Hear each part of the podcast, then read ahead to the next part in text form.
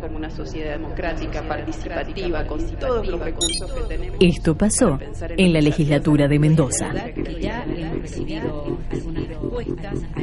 No es casualidad que las grandes empresas del mundo que han hecho negocios Hechos, actividades, personas y personajes que transitaron la casa de las leyes.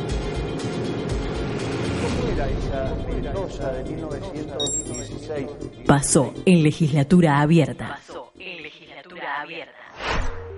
La inocuidad de los alimentos es el conjunto de condiciones y medidas necesarias durante la producción, almacenamiento, distribución y preparación de los alimentos para asegurar que, una vez ingeridos, no representen un riesgo apreciable para la salud.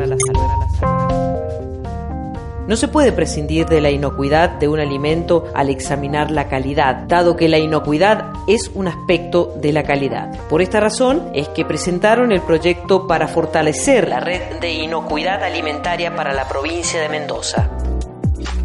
La misma Está integrada por el Consejo Bromatológico Provincial y un Consejo Científico Asesor Permanente en materia de inocuidad alimentaria, cuyo objetivo será generar información, comunicación, capacitación, optimizando recursos y esfuerzos en esta temática. ¿Qué es la inocuidad? ¿De qué se trata el aseguramiento de la inocuidad? Nosotros en base a esas definiciones conceptuales primeras fuimos al territorio y dijimos, bueno, vamos a ver cuáles son los problemas, que la gente nos diga y en base a eso veamos cuáles son las soluciones que la misma gente nos dice que existen.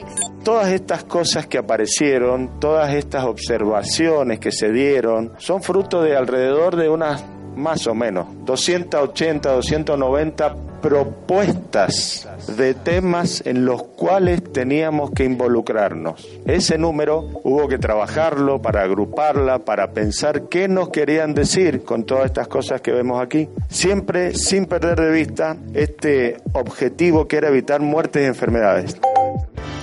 Desde el 2017, autoridades del Departamento de Seguridad e Higiene de la provincia, junto al Consejo Científico Técnico Asesor Permanente de la Legislatura de Mendoza, se reunieron ante la necesidad de que debían mejorarse las condiciones de inocuidad alimentaria en la provincia de Mendoza. La vicegobernadora Laura Montero calificó de innovador este proyecto y una excelente oportunidad para trabajar en conjunto con las universidades, instituciones públicas y privadas, entre otras áreas. Este tema concitó la atención de todas las instituciones con un altísimo compromiso.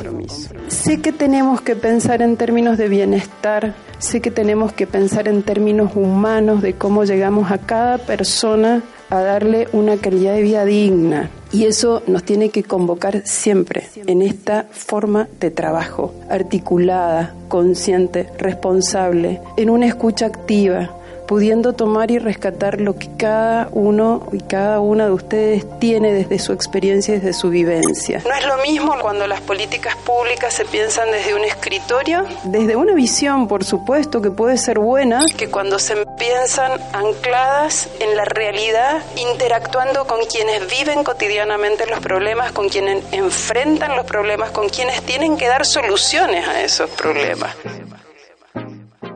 La ministra de Salud y Desarrollo Social de Mendoza, Elizabeth Cresitelli, ponderó la necesidad del cuidado de los alimentos todos los oasis productivos que han recorrido, que han recogido y que han hecho el diagnóstico para hoy poderlo plasmar en este proyecto de ley tan, pero tan importante que tanto ha trabajado Rabino con todo, todo su equipo, con todas las entidades científicas, con las universidades, por supuesto, con el gran apoyo político, sin lo cual las cosas no se pueden concretar.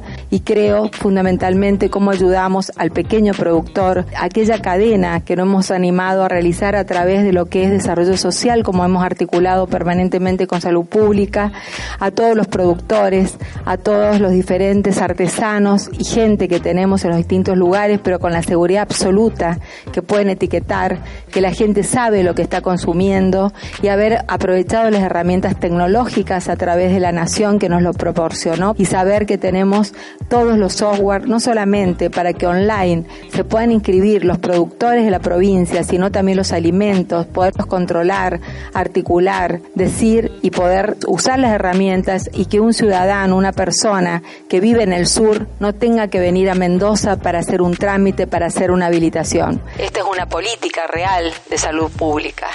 Elizabeth Cresitelli, ministra de Salud y Desarrollo Social de Mendoza.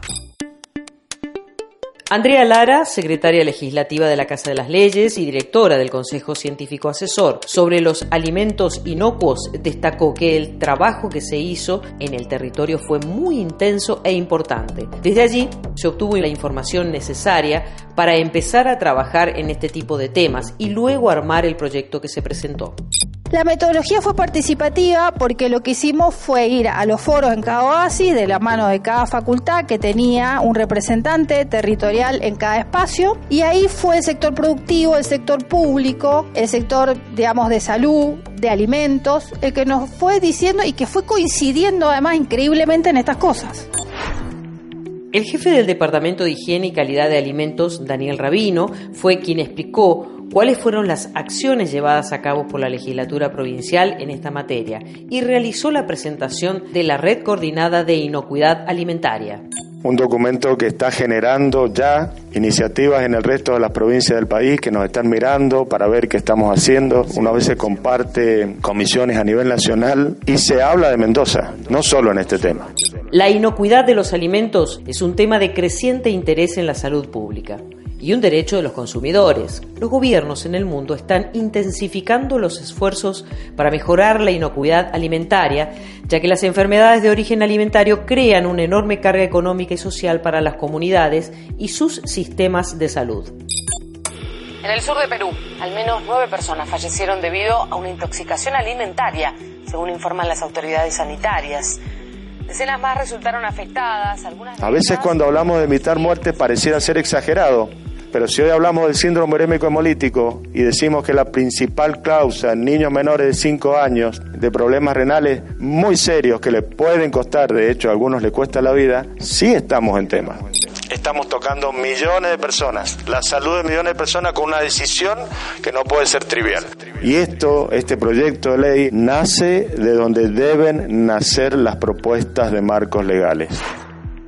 La necesidad de mejorar las condiciones de inocuidad alimentaria en la provincia de Mendoza acercó a las autoridades del Departamento de Seguridad e Higiene de la provincia, dependiente del Ministerio de Salud, Desarrollo Social y Deportes, al Consejo Científico Técnico Asesor Permanente de la Legislatura de Mendoza para definir, junto a los organismos científicos y académicos, líneas de acción que permitieran avanzar en materia de inocuidad alimentaria. Una persona que estaba dentro del público también opinó del tratamiento y cuidado del manejo de los alimentos.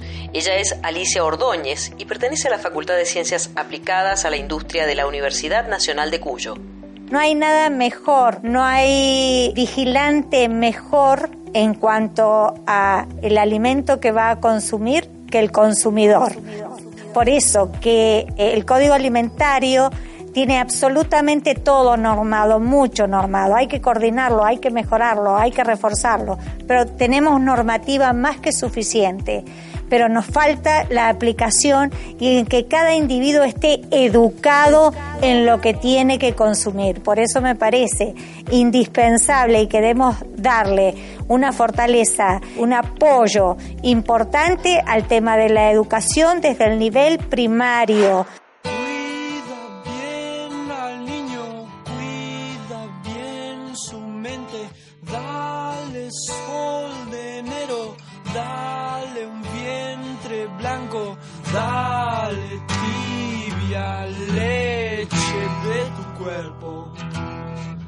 Todas las hojas son del viento.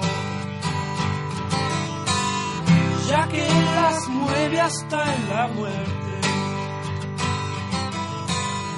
Todas las hojas son del viento. Menos la luz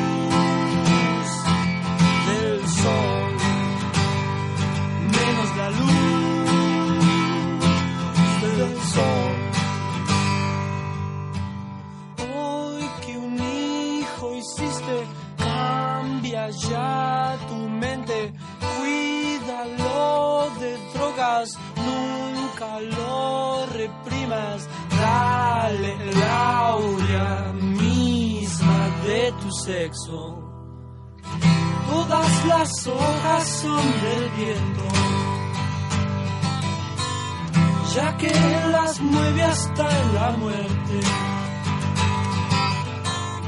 Todas las hojas son del viento, menos la luz del sol, menos la luz del sol.